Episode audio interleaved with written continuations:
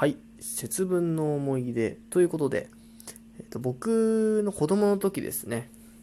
僕はとても真面目な少年だったのでその豆を年の数ほど食べるということを毎年欠かさず行っていました。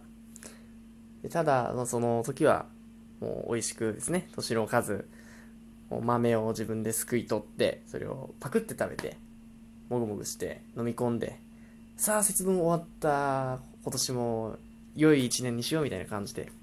食べ終わるわけですよ。まあその時はいいんですけどそれから30分後ぐらいになんか腹減ったなとか思いながら。でね気がついたら豆に手を伸ばしてま食べていますという。いやさっきの営み何やったんやねんっていう。そんなお話でした。はい終わりになります。ありがとうございました。